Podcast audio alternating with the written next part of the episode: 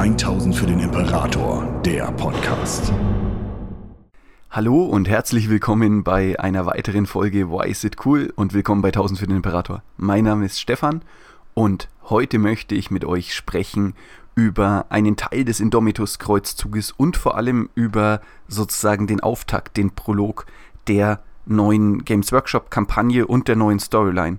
Denn wie ihr alle wahrscheinlich schon gemerkt haben werdet, bewegen wir uns gerade weg von der Kickatrix Maledictum, weg von Cadia und der Indomitus-Kreuzzug selber kommt mehr in den Fokus. Und innerhalb dieses Indomitus-Kreuzzuges und innerhalb des Psychic Awakenings spielt ein Ort eine ganz herausgehobene Rolle, nämlich der sogenannte Pariah Nexus.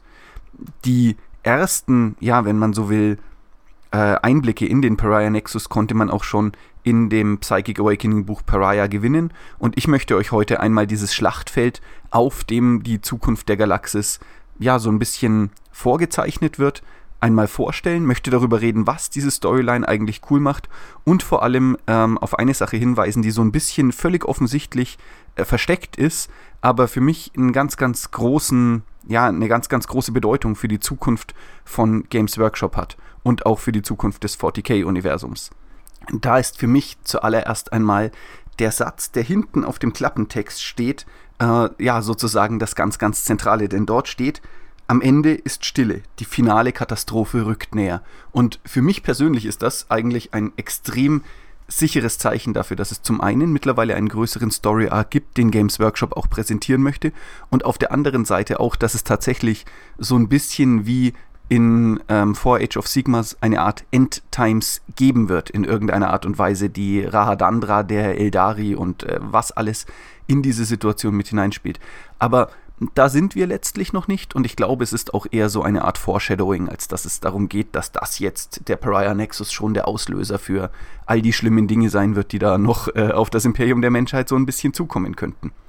Um den Pariah Nexus selber zusammenzufassen, da geht es letztlich darum, dass äh, der Indomitus-Kreuzzug insgesamt zu den Sternen ja aufbricht unter Gilliman, um das Imperium wieder zu einen und vor allem ähm, das Imperium auf der terragewandten Seite der Kikadrix Maledictum zu sichern, zu stabilisieren und äh, die Kräfte des Imperiums wieder so weit aufzubauen, dass die kommenden Invasionen und vor allem die durch den großen Riss entstandenen Gelegenheiten für Xenos-Völker, aber auch die verlorenen Planeten wieder in einen Status versetzt werden können, der im entferntesten Sinne als abwehrbereit und als verteidigungsbereit gelten kann. Dabei wird die Kampfgruppe Primus in den galaktischen Osten entsandt. Ähm, diese zerfällt in mehrere einzelne ähm, Kampfgruppen und eine von ihnen bricht Richtung Armageddon auf und eine Richtung Elysia, Richtung Golgatha, eine andere Richtung äh, Necromunda und äh, Galtamor in den ja in die südlichen Bereiche des Imperiums, äh, wenn man sozusagen die Galaktikkarte heranzieht. Und die Kampfgruppe Kalides ähm, bricht quasi wirklich zu einer weit weit entfernten Mission in die äußersten Bereiche ähm, des galaktischen Ostens auf und bewegt sich dort eben über Nocturne hinaus in den Bereich des sogenannten Pariah Nexus. Und der besteht aus mehreren Systemen, aus denen schon eigentlich seit Beginn der Katastrophe und seit Ausbruch des ähm, 13. Schwarzen Kreuzzuges keine Informationen mehr kommen und es von dort vor allem auch keine Hilferufe gibt. Gilliman, der natürlich versucht hat, die Situation in der gesamten Galaxis zu erfassen, ist davon hinreichend beunruhigt und entsendet einen sehr, sehr großen Teil der ähm, Flotte Primus, um sich darum zu kümmern. Und hier passiert eigentlich schon das erste Coole, denn Games Workshop wählt für seine Protagonisten in diesem Stück, wenn man so will, eigentlich meiner Ansicht nach einige sehr, sehr coole Fraktionen des Imperiums. Auf der einen Seite haben wir natürlich die Ultramarines, weil geht offensichtlich nicht anders. Ne? Also es ist äh, dringend notwendig, dass die sich an einer solchen Situation beteiligen. Alleine schon, damit man irgendwie den Trailer drehen kann und die Posterboys von Games Workshop weiter ähm, an der Geschichte beteiligen kann. Was aber sehr, sehr cool für mich persönlich ist es, dass obwohl sie die Ultramarines in dieses Kampfgebiet entsenden, sie zumindest innerhalb des Buches ähm, keine genannten Charaktere, also nicht Tigurius oder äh, Kalga. Ich meine, gut, die sind auch beide gerade auf Vigilis, aber äh, ihr wisst, was ich meine. Sie hätten auch Kato Sicarius mitschicken können, das machen sie aber nicht. Sondern die Ultramarines nehmen eigentlich in dieser Geschichte fast eher eine Art Nebenrolle ein. Die Hauptrolle innerhalb dieser ganzen Geschichte liegt einmal auf der imperialen Flotte und der imperialen Armee, die jeweils als sehr, sehr positive und sehr, sehr ähm, bedeutende Fraktionen dargestellt werden, aber vor allem auch auf ähm, dem äh, Adeptus Sororitas, den Adeptus Sororitas, ich glaube, so ist es richtig, und auf der Inquisition und imperialen Agenten und ergänzend dazu, und das ist natürlich der Moment, wo ich persönlich richtig, richtig happy war, einem Kreuzzug der Black Templar. Und diese Schlachtgruppe dringt dann letztlich ähm, frisch mit Primaris Marines aufgestockt, wie es natürlich sein muss, in den Pariah Nexus ein. Eine, die sozusagen Protagonisten, die Heldenfiguren sind ein Gruppenmeister Maran, das ist quasi der ja, letztlich Chef der Flotte und die Person, die die ganze Logistik übernimmt, aber auch die Schlachtpläne entwirft. Dann haben wir Kira Draxus, die Inquisitorin mit dem kleinen Haustierdrachen, die die ganze Situation begleitet und Ephrael Stern als die Dämonifuge. Und diese drei Figuren sind es eigentlich, die sozusagen durch, den, durch diese Geschichte hindurchführen und dann trifft das Imperium eben auf diesen Pariah Nexus und findet dort ein Phänomen statt, das man das Erlöschen nennt. Das bedeutet, eigentlich sind alle Bewohner des Imperiums, die innerhalb des Nexus gelebt haben, einer Art ja, größerem Effekt zum Opfer gefallen, der sehr, sehr ähnlich ist wie die Nullzone, ähm, die man bei ähm, Seelenlosen hat. Also zum Beispiel bei den Sisters of Silence oder eben auch bei diesen ganzen Anti-Psioniker-Personen, ähm, die eben ohne Seele geboren worden sind und keine Resonanz im Warp haben. Das bedeutet, an etlichen Stellen haben die Menschen einfach das Leben eingestellt, sind apathisch geworden und sind verhungert. Und diese Situation schlägt sich natürlich zum einen auch auf die Warp-Reisen nieder, denn dort, wo die Kampfgruppe in den, äh, in den Pariah Nexus eindringt, dort versagen eigentlich die Warp-Antriebe innerhalb kürzester Zeit. Der Warp ist völlig still, es kommt trotz Ausfall von Gellerfeldern nicht zu dämonischen Einflüssen und dergleichen mehr. Und so nach und nach zeigt sich, dass ähm, Necrons in diesem Bereich des äh, Imperiums eine Art System aus Obelisken und Schwarzstein aufgebaut haben, die eben hier den Warp nicht nur beruhigen, sondern als Effekt auch haben, dass letztlich ähm, alle Menschen oder alle Personen, die in irgendeiner Art und Weise eine Resonanz im Warp haben, der Lebenswille verliert. Und das ist eine Sache, die für mich persönlich schon mal einen sehr, sehr coolen ähm, Twist aufmacht und das letztlich vor allem auch eine Möglichkeit gibt, diese gesamte Situation mit dem Warp noch einmal neu zu bewerten. Denn so und in der Form hat Games Workshop das noch gar nicht präsentiert, dass quasi der Warp natürlich die Quelle allen Übels ist und in seinem jetzigen Zustand auch ein wahnsinnig großes Problem für die Menschheit darstellt, weil vier Chaosgötter darin leben und etliche Dämonen und sozusagen die ähm, gequälten Schreie der Menschheit den Warp in einen Aufruhr versetzen, der ihn zur Hölle selbst macht. Aber dort, wo quasi der Schwarzstein oder Blackstone benutzt wird, um den Warp ähm, von der Realität abzutrennen und abzuschneiden, dort passiert etwas völlig anderes und wesentlich irritierenderes, denn dort verlässt die Menschheit einfach der Lebenswille und insofern ist diese Idee, einfach den Warp von der Realität zu trennen, mit einem Mal eigentlich überhaupt keine valide Lösung mehr.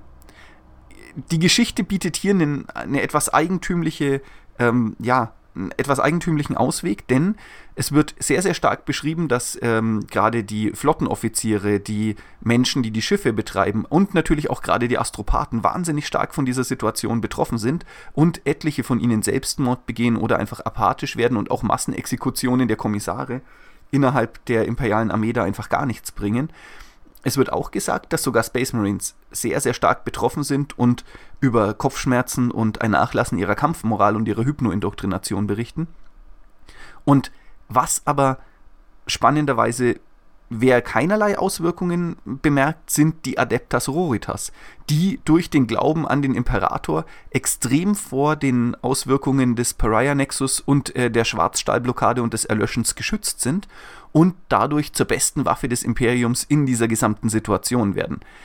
Das macht eine seltsame Aussage, denn was damit letztlich passiert, und das wird auch in der Geschichte fortgesetzt, ist, dass der Glaube an den Gott-Imperator der Menschheit etwas anderes ist als ähm, sozusagen die normale Verbindung des Warp zu den Seelen der Menschen.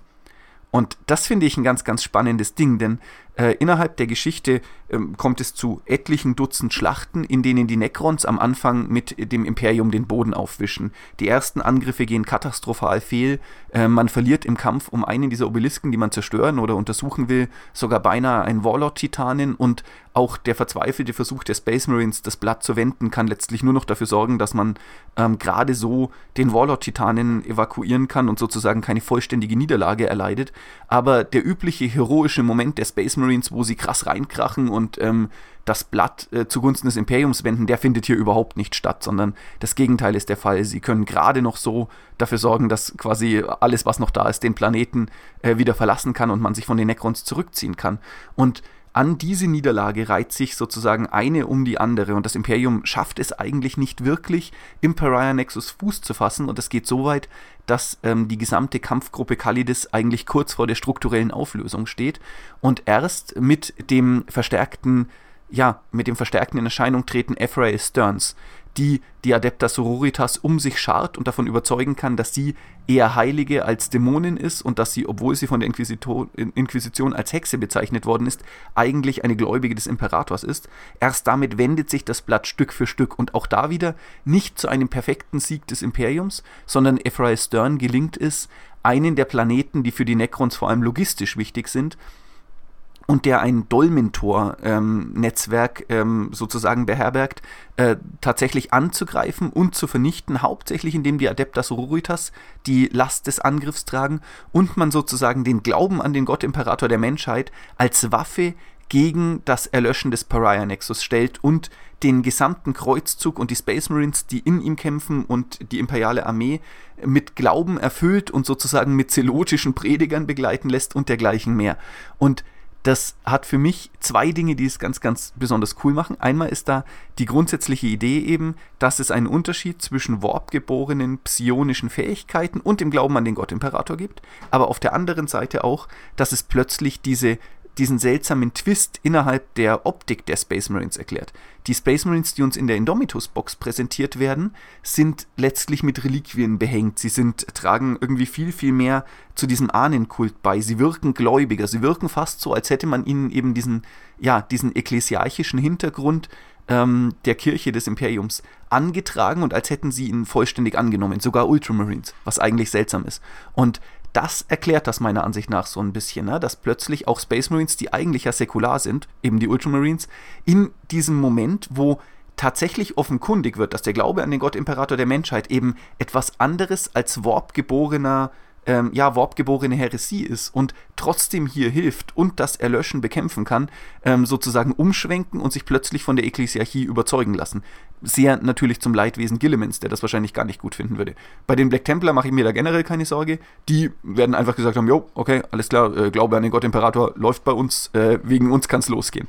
Wobei tatsächlich auch hier ähm, obwohl die Black Templar an mehreren Stellen des äh, Pariah-Buches erwähnt werden, nicht erwähnt wird, dass es ihnen schwerer oder leichter fällt, mit dem Erlöschen umzugehen als den Ultramarines. Dieser Effekt bezieht sich einzig und alleine auf die Adepta Sororitas. Tatsächlich ist es auch so, dass ähm, bei dem Kampf um diesen Planeten, der, der die Dolmentore beherbergt, der Planet heißt Kerist oder Sherist, ich weiß es gar nicht so genau, ähm, dort gelingt es Ephraim Stern auf dem Höhepunkt der Schlacht tatsächlich, dass der Imperator ihr ein Wunder gewährt und sie ihre Demonifuge-Fähigkeiten trotz der psi-dämpfenden Fähigkeiten der Schwarzstein-Obelisken einsetzen kann. Und damit zerbricht Ephraim Stern sozusagen diesen von den Necrons aufgebauten ähm, Schutz, zumindest an der Stelle, wenn es eben um Wunder des Imperators geht. Und das ist eigentlich, finde ich persönlich, einer der extrem coolen ja, ähm, Erzählstränge, die darin liegen. Völlig davon ab, muss ich sagen, dass mich persönlich der Pariah-Nexus und die Tatsache, dass dort das Imperium gegen die Necrons kämpft, deswegen sehr begeistert, weil es eine narrative Zuspitzung ist. Wir haben hier nicht irgendwie, keine Ahnung, ähm, Chaos Space Marines, die aus dem Nichts auftauchen oder plötzlich Harlekine, die sich einmischen oder einen Deus Ex Machina in Form eines, einer Dämoneninvasion, der die Blood Angels im letzten Moment vor den Tyranniden rettet oder dergleichen, sondern der Pariah-Nexus wird als Schlachtfeld und als Gebiet rein als eine Sache der Necrons und des Imperiums präsentiert. Es gibt innerhalb des Buches ähm, einen kurzen Moment, wo ähm, bei der Schlacht um die Dolmentore ähm, auf Sherist eben ähm, die Ephraim Stern davon ausgeht, dass ihr ähm, Harlequin-Begleiter Kygail die ähm, Inari heranführen wird, um sozusagen im entscheidenden Moment der Schlacht Hilfe zu leisten. Und das ist einer der Momente, wo ich schon so ein bisschen beim Lesen die Augen verdreht habe und mir gedacht habe, ach man, komm, Games Workshop, das, das ist nicht nötig hier. Das ist, die Geschichte ist gut, wie sie ist. Die braucht jetzt nicht dringend auch noch ähm, einen Elder Deus Ex Machina. Und tatsächlich wird die Geschichte so weitererzählt, dass Kygael das zwar versucht hat und auch irgendwie in Kontakt mit äh, Yvrain getreten ist, dass sie aber abgelehnt hat und gesagt hat, Entschuldigung, das geht gerade nicht, die Inari-Streitkräfte sind gerade an Dutzenden anderen Stellen gebunden und eben gerade keine Elder-Intervention stattfindet. Das bedeutet, ich finde, da hat man im Vergleich zu Vigilis auch nochmal einen krassen Schritt in die richtige Richtung gemacht, wo man sagt, okay, wir lassen jetzt mal am Pariah Nexus das einfach Imperium gegen Necrons sich mal ausspielen und bringen da jetzt nicht noch etliche Dutzend andere Fraktionen rein. Das ist natürlich, äh, ich glaube schon, dass das irgendwie schwierig für andere Spieler ist, die andere Armeen spielen, weil sie sozusagen an dem Narrativ nicht auf dem Tabletop teilhaben können.